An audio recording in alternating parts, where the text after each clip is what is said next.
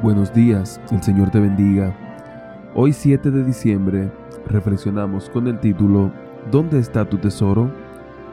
Juan 14, 1 y 2 dicen, No se turbe vuestro corazón, creéis en Dios, creed también en mí. En la casa de mi Padre muchas moradas hay, si así no fuera, yo os lo hubiera dicho. Voy pues a preparar lugar para vosotros.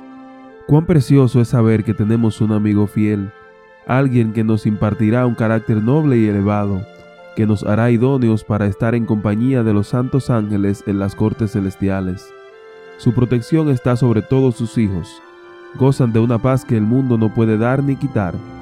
La pérdida de los tesoros terrenales no los hace sentirse desesperados o desposeídos.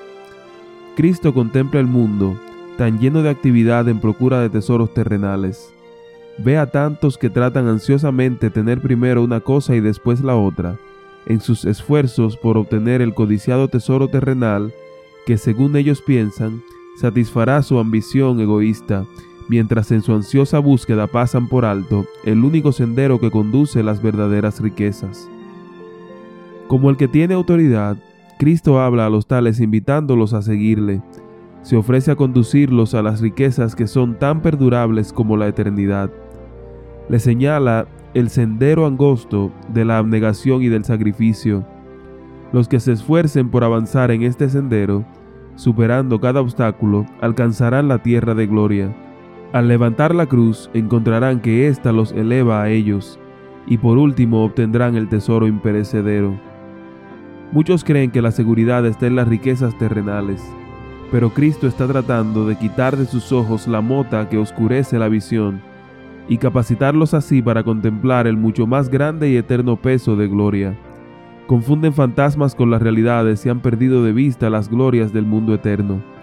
Cristo los invita a extender su vista más allá del presente y añadir eternidad a su visión.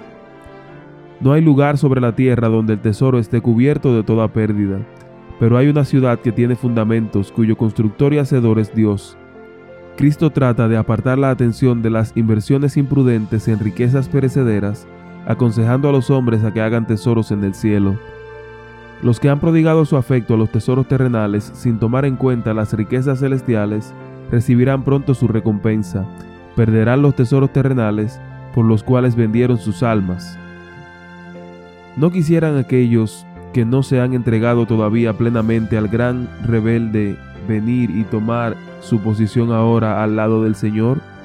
¿No quisieran antes que sea demasiado tarde dejar las obras de maldad y colocarse bajo el estandarte teñido con sangre del príncipe Emmanuel? Es mi deseo hoy que al reflexionar en estas palabras, tú puedas ver lo que realmente tiene valor y así también hagas tesoros en el cielo.